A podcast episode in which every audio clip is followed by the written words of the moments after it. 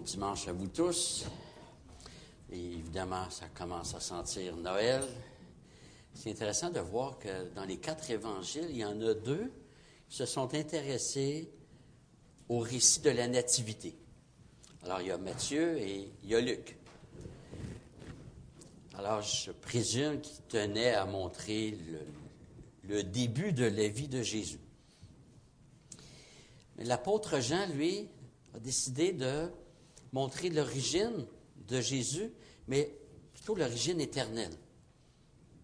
Et c'est, important aussi de, de connaître, de s'arrêter sur ce Dieu éternel qui est à l'origine de tout. Et le texte donc sera pris de Genèse. Nous allons lire Genèse 1, verset 1.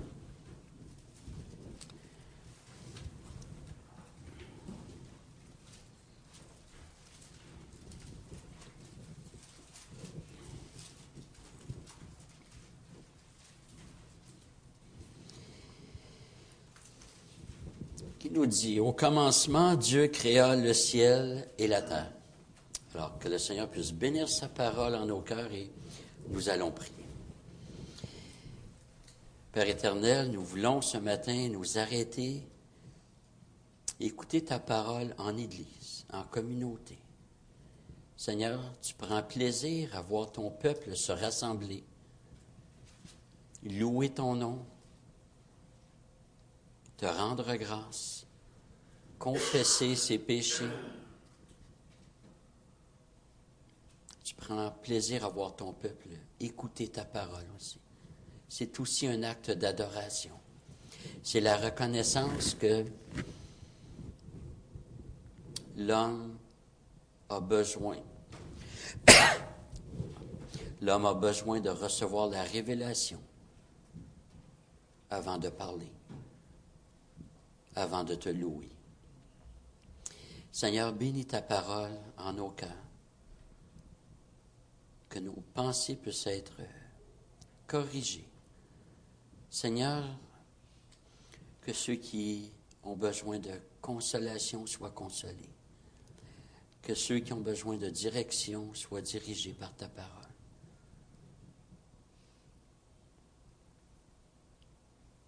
Seigneur, produis ton œuvre en chacun de tes enfants. Et Seigneur, nous voulons te prier aussi pour tous ceux qui ne te connaissent pas encore.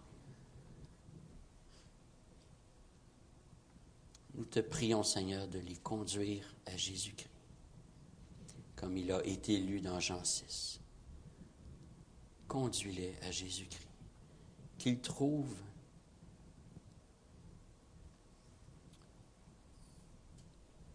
qu'ils trouvent un sens à leur vie, Seigneur. Amen. Alors, dès que la Bible, dès qu'on ouvre la Bible, c'est le premier verset sur lequel nous tombons. La Bible ne commence pas par essayer de prouver Dieu. Elle le dit simplement. Et la raison principale, c'est qu'on ne prouve pas Dieu la Bible présuppose que Dieu existe. Vouloir prouver Dieu, il y en a qui disent on n'a pas de preuves pour croire, donc on ne croit pas. Vouloir prouver Dieu, c'est de croire que si Dieu existe, qu'on peut le démontrer par nos sens. Il est le créateur invisible, nous sommes des créatures avec une finitude, et nous voudrions mettre Dieu dans une éprouvette pour prouver son existence. La Bible ne fait jamais cela.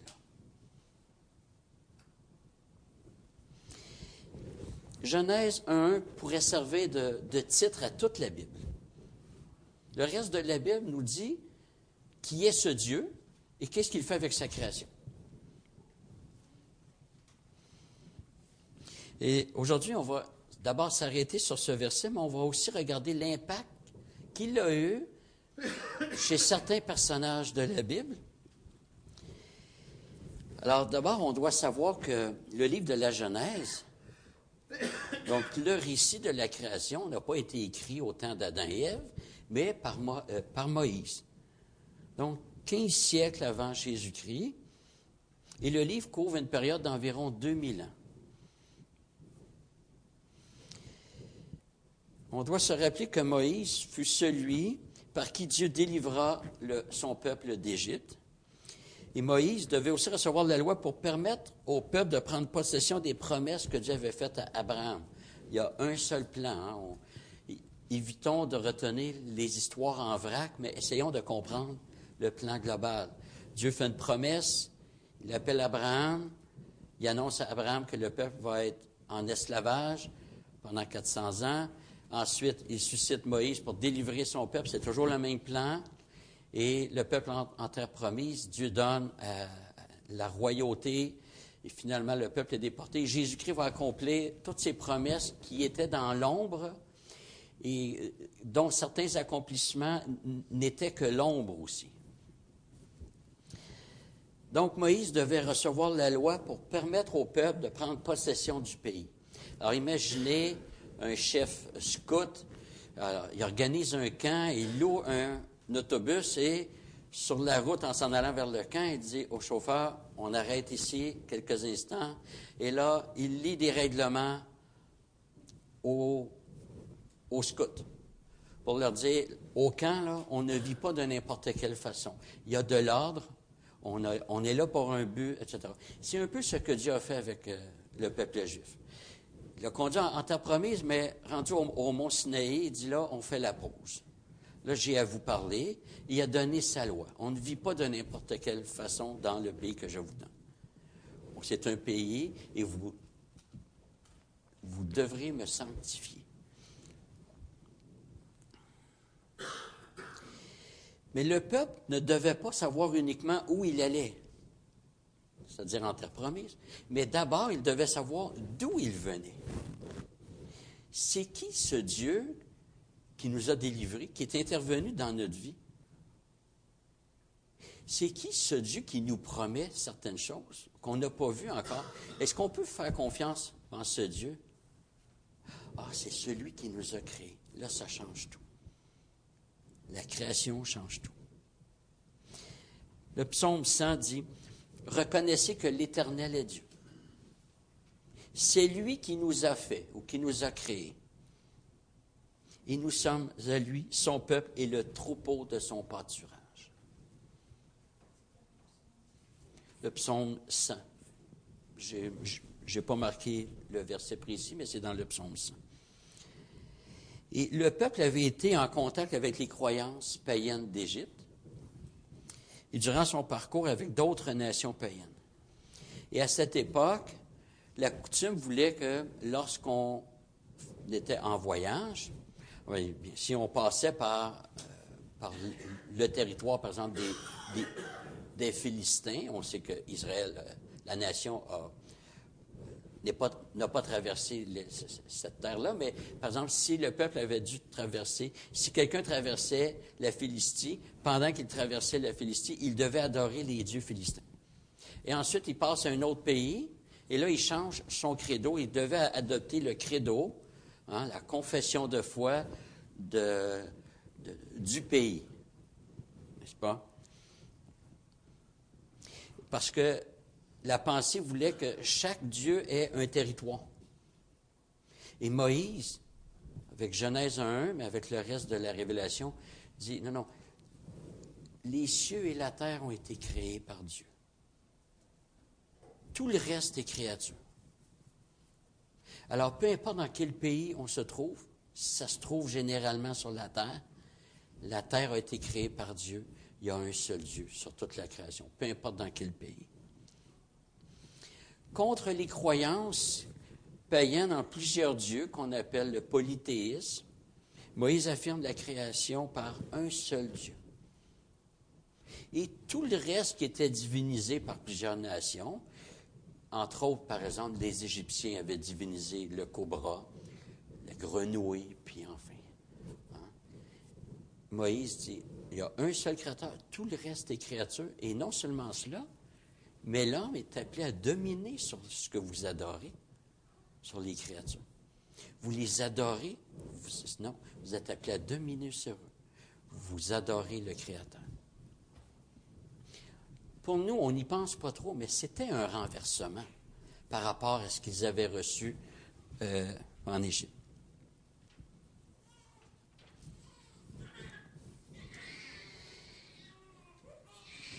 Et contre euh, les, euh, les croyances païennes qui veulent que les divinités soient menaçantes, et dans chaque religion païenne, on essaie de d'apaiser la colère de, Dieu. L'idée de sacrifice était pratiquement présent partout. Moïse présente un Dieu qui a fait alliance avec son peuple. Un Dieu qui veille sur son peuple et qui l'a délivré.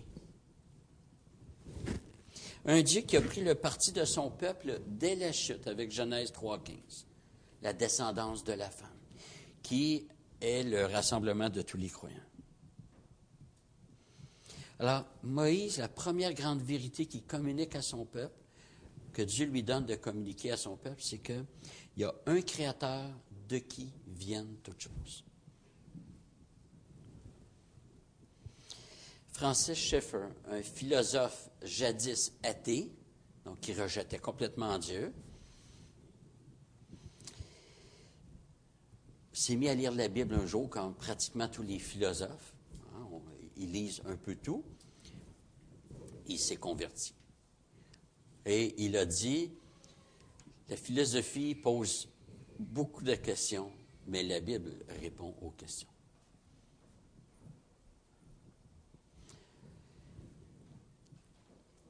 Et Francis Schaeffer disait, si on me donnait une heure pour euh, m'entretenir avec un non-croyant, je prendrais 55 minutes pour lui parler de la création. Et lorsque ça c'est bien compris, le dernier cinq minutes, je lui présente la rédemption. Et règle générale, ça passe bien. Je vous, dis ça, moi je donne des études bibliques à des inconvertis souvent. Euh, et mon premier chapitre, c'est la création. C'est un drame dans le monde protestant aujourd'hui de voir la création être balayée comme ça. Je parlais avec un frère vendredi qui me disait que dans son ancienne église, il, était responsable du groupe de jeunes et il avait voulu parler de la création. Le pasteur lui a dit non, c'est triste. C'est triste parce que c'est vraiment la base. Et quand la personne comprend bien la création, et on va voir ce que ça implique, lorsqu'elle comprend bien la création, moi, j'appelle ça un peu comme, je compare ça aux moustaches pour un chat. Quand un chat, là, si les moustaches passent, il sait que le reste du corps va passer. Mais si la doctrine de la création a passé, le restant, règle générale, ça passe bien. Francis Schaeffer a vu que seule la Bible répond aux questions existentielles que nous nous sommes tous posées. D'où venons-nous? D'où vient le mal? Pourquoi sommes-nous ici? Et où allons-nous? C'est des questions que tout le monde se pose. Je pourrais rajouter, c'est qu'est-ce que la vérité? N'est-ce pas? La Bible répond à ça. Il n'y a aucune philosophie qui peut sérieusement répondre à ça. Elle pourrait émettre des opinions, mais ça ne resterait que des opinions. La Bible donne des réponses aux grandes questions de la vie.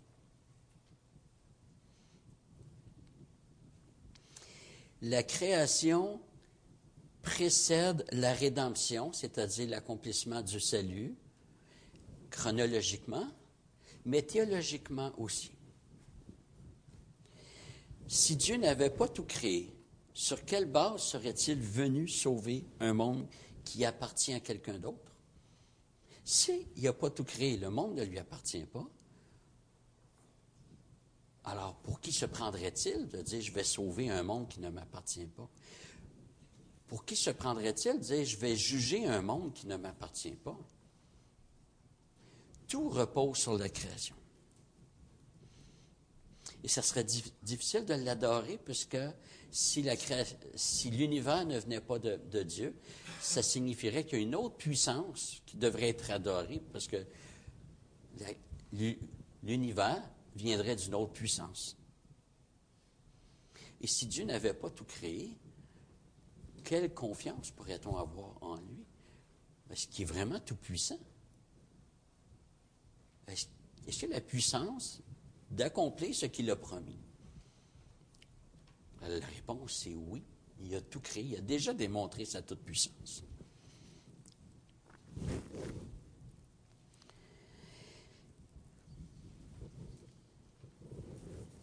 Donc, notre nature est, donc, la définition de qui nous sommes, elle est déterminée par notre statut de créature. Par conséquent, notre conduite aussi, notre éthique est dictée par la doctrine de la création. Alors, on va regarder rapidement ce verset-là, voir quelques mots. Ensuite, on va regarder l'impact du verset sur des personnages de la parole. Que signifie cet au commencement? On le retrouve chez l'apôtre Jean. Je vous lis Jean 1, les versets 1 à 3. Au commencement était la parole et la parole était avec Dieu, la parole était Dieu. Ça sent l'écho de Genèse 1, qui sera confirmé plus loin. la parole était au commencement avec Dieu. Tout a été fait par elle. Il s'intéresse à la création aussi. Et rien de ce qui a été fait n'a été fait sans elle. Alors Jean s'intéresse au Fils, au Christ, mais dans son, éternité passée, de voir qu'il est ce grand Dieu créateur.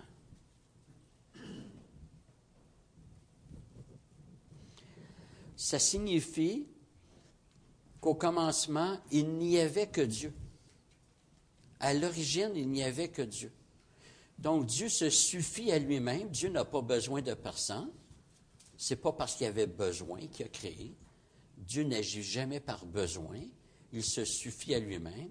Il agit selon le bon plaisir de sa volonté, mais c'est jamais parce qu'il avait besoin. C'est pas qu'il souffrait de solitude s'il a créé.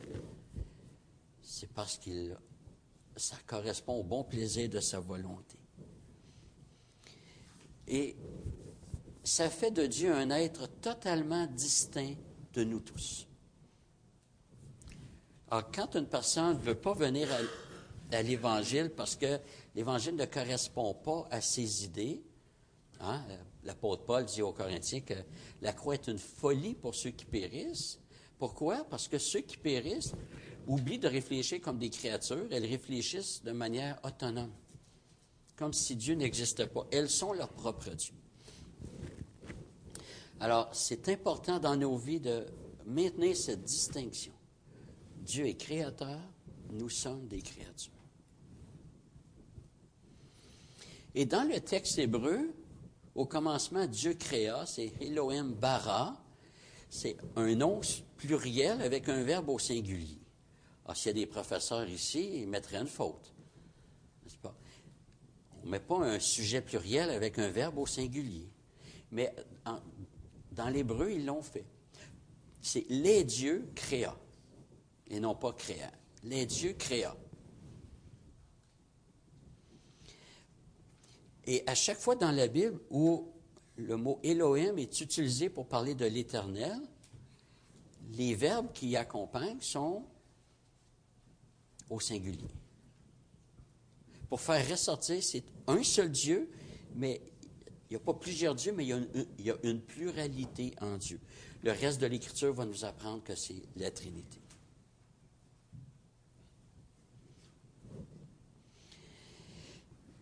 Certains contestent en disant que non, ce n'est pas un pluriel, ce, n'est pas un pluriel de pluralité, mais c'est un pluriel de majesté, comme on a en français quand on dit euh, les grandes eaux ou les cieux. C'est pas qu'on compte plusieurs eaux, ça, ne se compte pas, mais c'est tellement immense qu'on met un pluriel.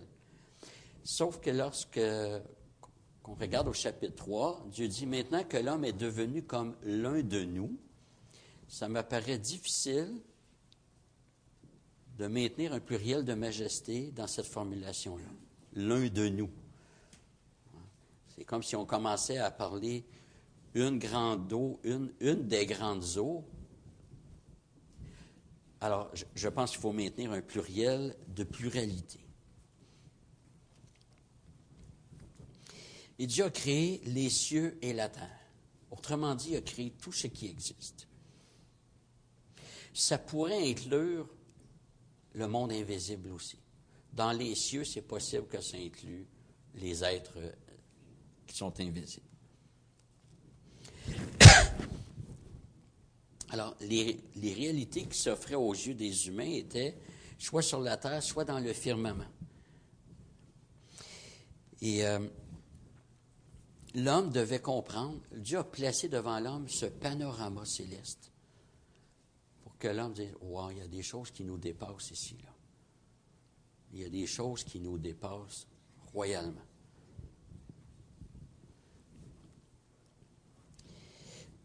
L'homme devait croire qu'il y a des choses qui existent, qu'il peut palper, qu'il y a des choses qui doivent exister qu'il ne voit pas. Et ça va lui montrer, ça devrait lui montrer des réalités spirituelles.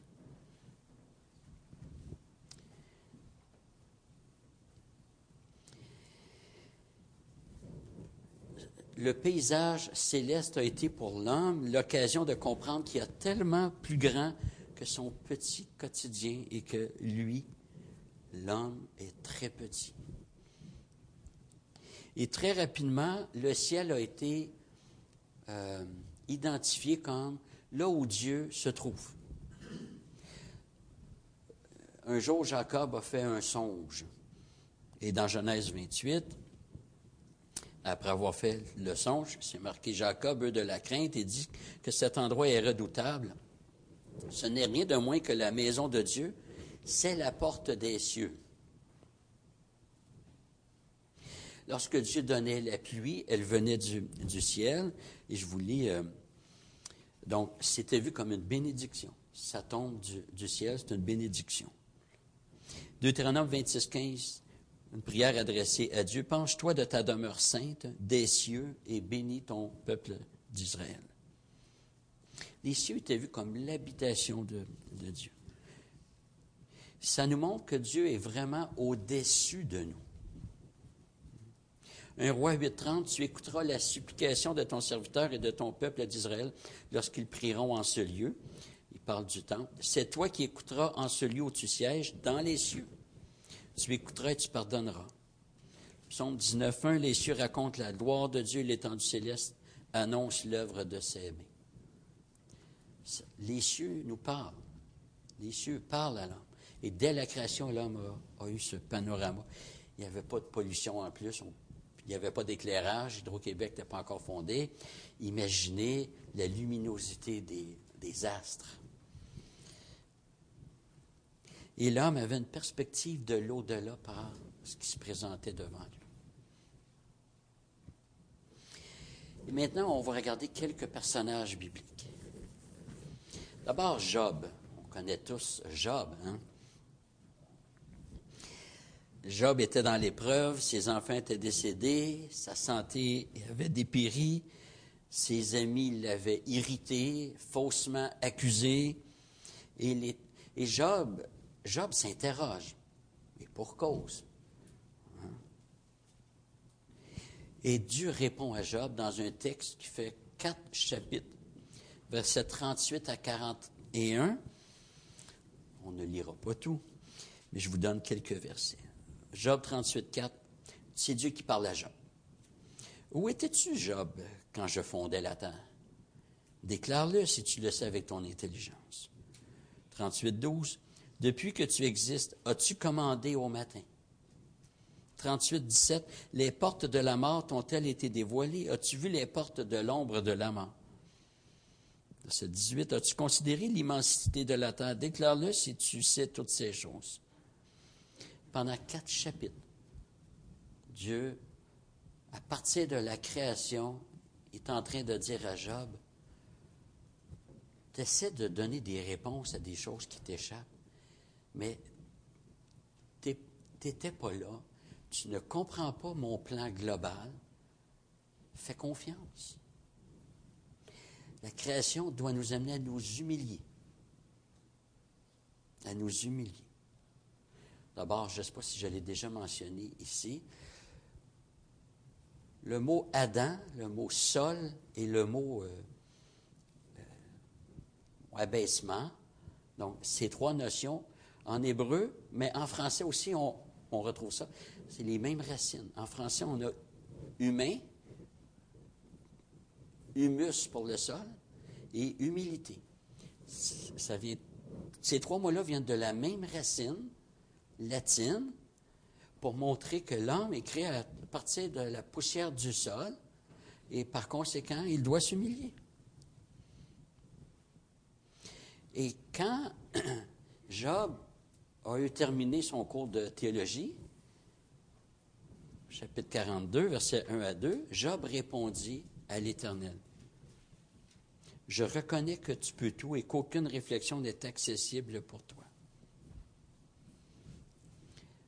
Maintenant, Job reconnaissait quelque chose qu'il ne reconnaissait pas avant. Dieu peut tout. Il est tout puissant, mais il peut tout au, sens où il a le droit d'agir comme il veut. Aucune réflexion n'est inaccessible pour Dieu. Pour l'être humain, oui, mais pas pour Dieu. Et on sent que Job est pratiquement restauré lorsqu'il parle à Dieu, lorsqu'il répond à Dieu. Et pourtant, ses épreuves étaient encore bien vivantes. Ses enfants ne sont pas revenus à, la vie. Il n'avait pas encore été restauré dans sa santé.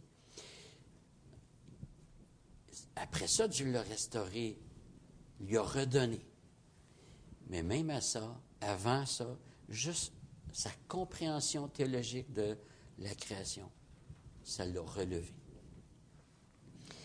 Moïse, avec le psaume 90, versets 1 et 2, Prière de Moïse, homme de Dieu, Seigneur, toi tu as été pour nous un refuge de génération en génération. Avant que les montagnes soient nées, que tu aies donné un commencement à la terre et au monde, d'éternité en éternité, tu es Dieu. Sur quoi est-ce que Moïse s'appuie pour dire, je peux mettre ma confiance en Dieu? Tu as été pour nous un refuge? Sur le fait que Dieu a tout créé avant que les montagnes soient nées et que tu aies donné un commencement à ce monde d'éternité en éternité, tu es Dieu. Il y a un parallèle ici. De génération en génération, tu as été pour nous un refuge. D'éternité en éternité, euh, tu es Dieu. Nous avons un Père céleste qui a toujours existé. Il est en contrôle parfait de tout. Et il a tout créé par conséquent, nous pouvons mettre notre confiance en lui. David. Je vous lis 1 Chronique 16, versets 25 et 26. L'Éternel est grand et très digne de louange. Il est redoutable plus que tous les dieux, car tous les dieux des peuples sont de faux dieux, mais l'Éternel a fait les cieux. David regarde le Dieu qui a tout créé. Parce qu'il a tout créé, il dit, tu es grand est digne de louange. Si on ôte la création à Dieu, il n'est pas digne de louange. Pour ça que la doctrine de la création est un appauvrissement énorme. Et parce que Dieu a tout créé, il est redoutable.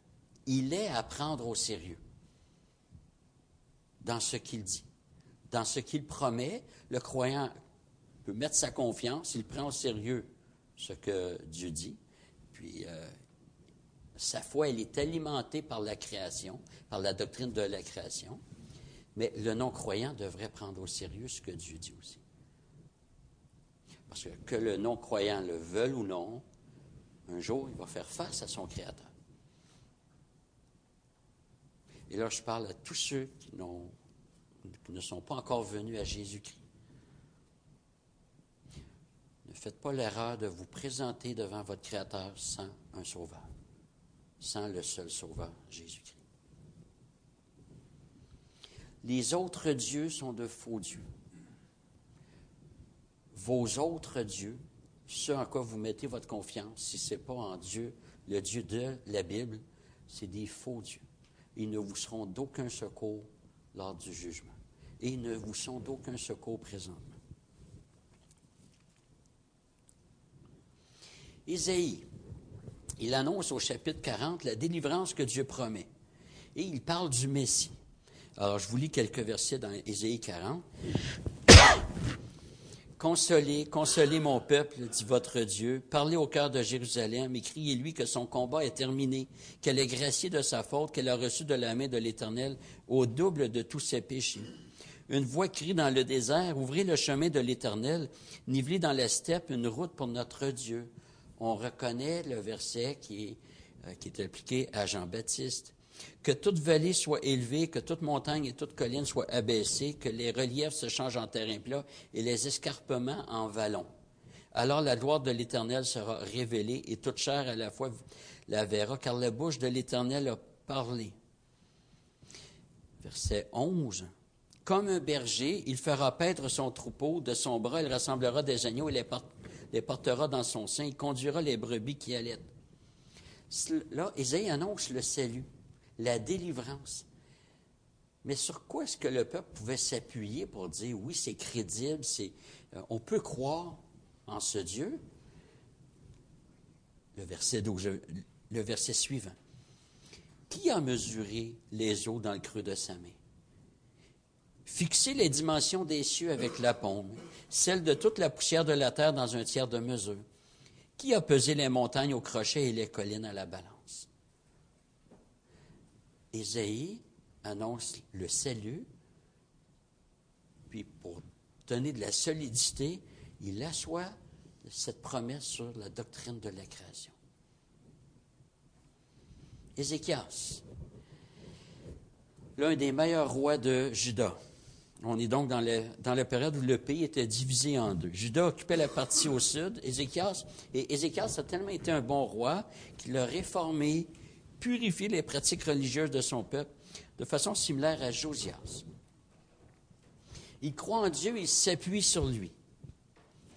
Les temps étaient difficiles. La Samarie venait de tomber aux mains des Assyriens. La Samarie, c'était la partie du nord. Donc le peuple était divisé en deux. La partie du nord euh, avait été déporté en Assyrie. La partie du Sud regardait ça, puis il tremblait peut-être un peu. Donc, les tensions politiques, ce n'était pas euh, évident. Et je vous lis 2 Rois 19, verset 15. Ézéchias pria devant l'Éternel et dit Éternel, Dieu d'Israël, qui siège sur les chérubins, c'est toi qui es le seul Dieu pour tous les royaumes de la terre, c'est toi qui as fait les cieux et la terre. Ézéchias cite Genèse 1.1. Dans sa prière, il cite Genèse 1.1 pour dire oui, je peux avoir confiance. C'est toi qui règnes sur tous les royaumes, donc sur la Syrie, donc sur les autres royaumes qui nous en veulent, qui veulent nous, nous prendre. C'est toi qui diriges.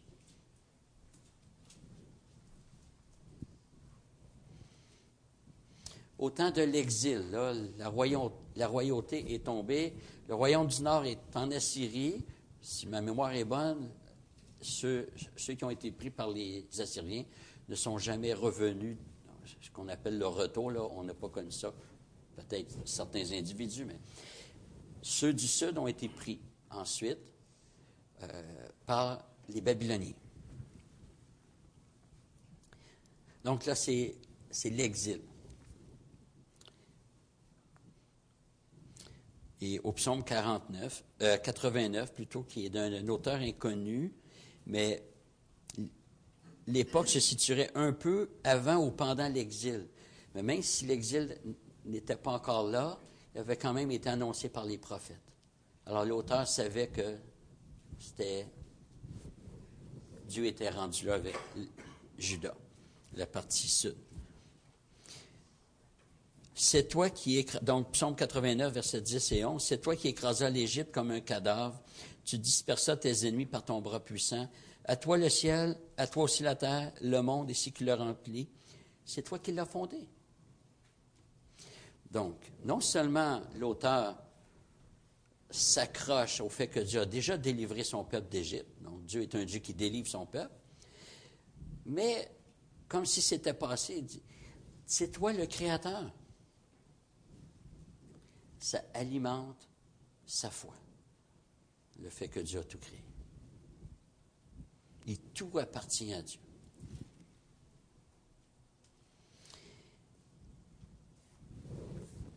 Dieu est le propriétaire de sa création. Il nous a établis comme gestionnaires.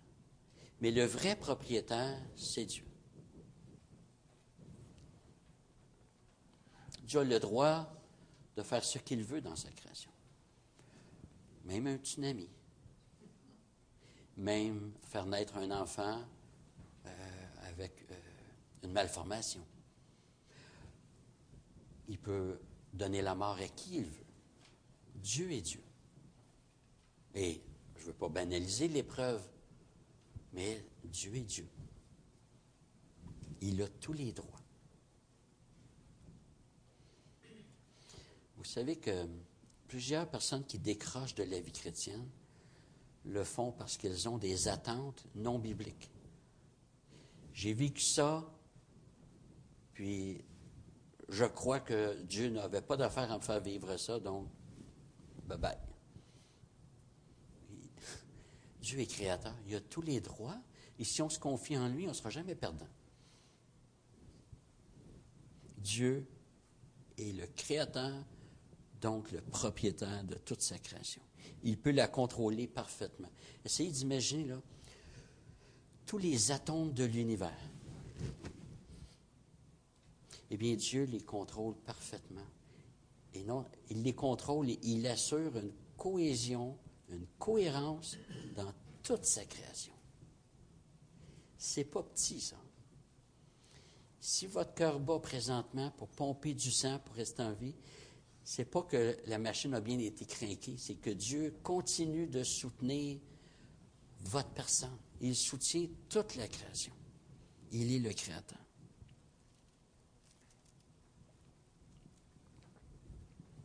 Néhémie.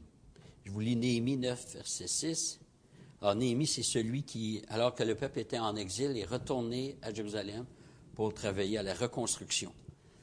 C'est toi, Éternel, toi seul qui as fait les cieux, les cieux des cieux, toute leur armée, la terre et tout ce qui est sur elle, la mer et tout ce qu'elle renferme. Ça sent ai un aussi. Hein? À tout cela, tu donnes la vie et l'armée des cieux se prosterne devant toi. Ça, c'est la réaction normale. Tu es créateur, je suis créature, à genoux. Adorer Dieu. Incliner, s'incliner devant Dieu. Et là, ce n'est pas juste les rotules. C'est beaucoup plus que de voir les rotules frotter le tapis. J'incline mes pensées.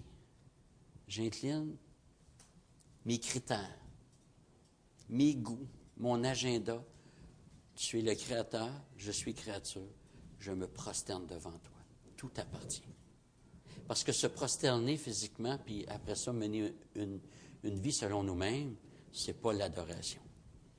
Mais Dieu a tout créé. Je suis une créature. Je me prosterne devant Dieu.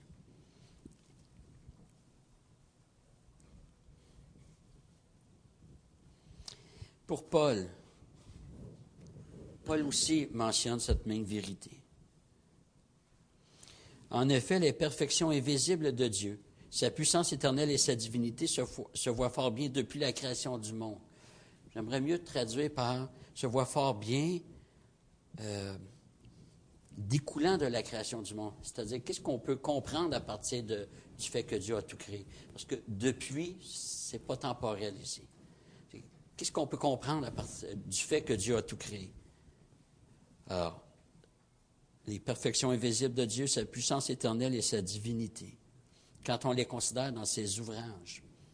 Ils sont donc inexcusables puisqu'ayant connu Dieu, ils ne l'ont pas glorifié comme Dieu, ne lui ont pas rendu grâce. La réponse logique que l'homme devrait avoir du fait qu'il sait qu'il est créé, c'est de rendre grâce à Dieu et de glorifier Dieu. C'est la seule réponse logique. Vous savez, lors du jugement, il n'y aura personne qui sera surpris. Parce que l'être humain sait qu'il est créé, même s'il y en a qui disent non. Ils le savent intérieurement. Lorsqu'ils se couchent le soir, ils se posent des questions comme nous tous. Hein, ils savent qu'il y a des réalités qui, nous dépassent, mais ils vivent pour eux-mêmes. Ils savent que c'est pas normal, que c'est n'est pas la bonne chose à faire. Ils ne seront pas surpris. Hébreu 11, verset 3. C'est par la foi que nous comprenons que le monde a été formé par la parole de Dieu, de sorte que ce qu'on voit ne provient pas de ce qui est visible. L'auteur donne plusieurs exemples de la foi, et le premier exemple qu'il donne, c'est la création. Si on oublie la création, notre foi est appauvrie, elle, va être chancelante. C'est par la foi que nous comprenons. C'est pas qu'on comprend pour croire, mais on croit pour comprendre. La foi vient en premier.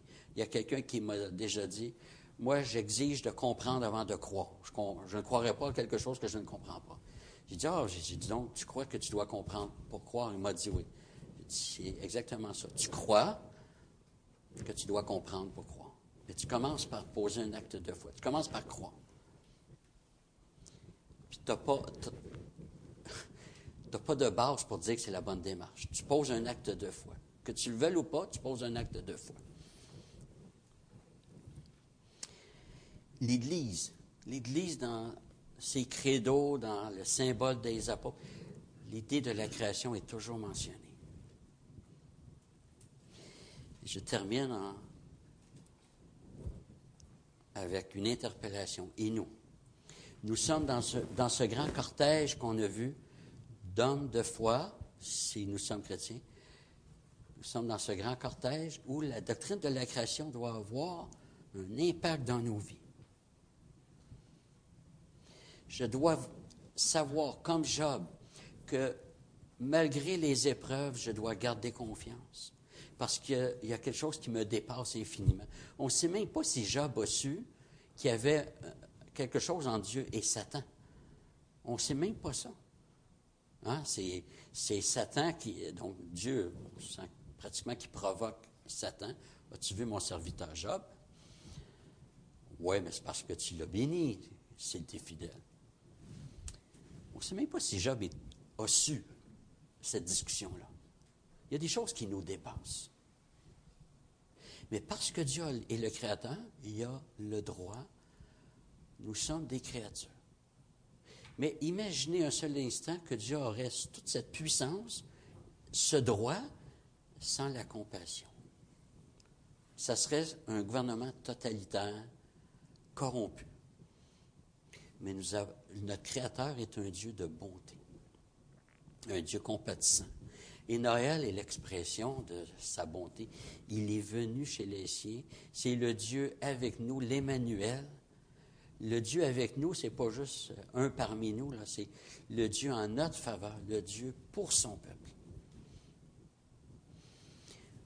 Dans ma vie, je dois voir comme David, puisque Dieu est le Créateur, c'est un Dieu tout à fait unique. Comme pour Isaïe, puisque Dieu est le Créateur, c'est un Dieu qui console son peuple. C'est lui qui nous a fait et nous sommes le troupeau de son pâturage. Pour Ézéchiel, c'est un Dieu qui a pleine autorité sur ses ennemis. Même, même lorsque Dieu les utilise pour nous corriger, Dieu demeure en contrôle. Il a l'autorité, comme il avait autorité sur Satan, mais il a utilisé Satan pour éprouver Job. C'est le même principe. Pour Néhémie et pour Paul, un Dieu qu'on doit adorer. Pour nous, nous devons savoir, Dieu est créateur, adorons-le, servons-le, cherchons à le connaître. Alors que le Seigneur nous donne d'apprécier cette, euh, cette doctrine de plus en plus délaissée, qu'elle puisse, qu'on puisse lui, donner toute la place qu'elle a, cette doctrine de la création. Et vous savez que dans l'Apocalypse, il y a deux prières qui sont relativement semblables. La première, tu es digne de recevoir la louange parce que c'est toi qui as tout créé. Et l'autre, je pense, elle, elle est au chapitre 4, si ma mémoire est bonne. L'autre au chapitre 5, tu es digne de recevoir toute la louange parce que c'est toi qui, qui nous as rachetés. La première création, la deuxième création. Que le Seigneur vous bénisse.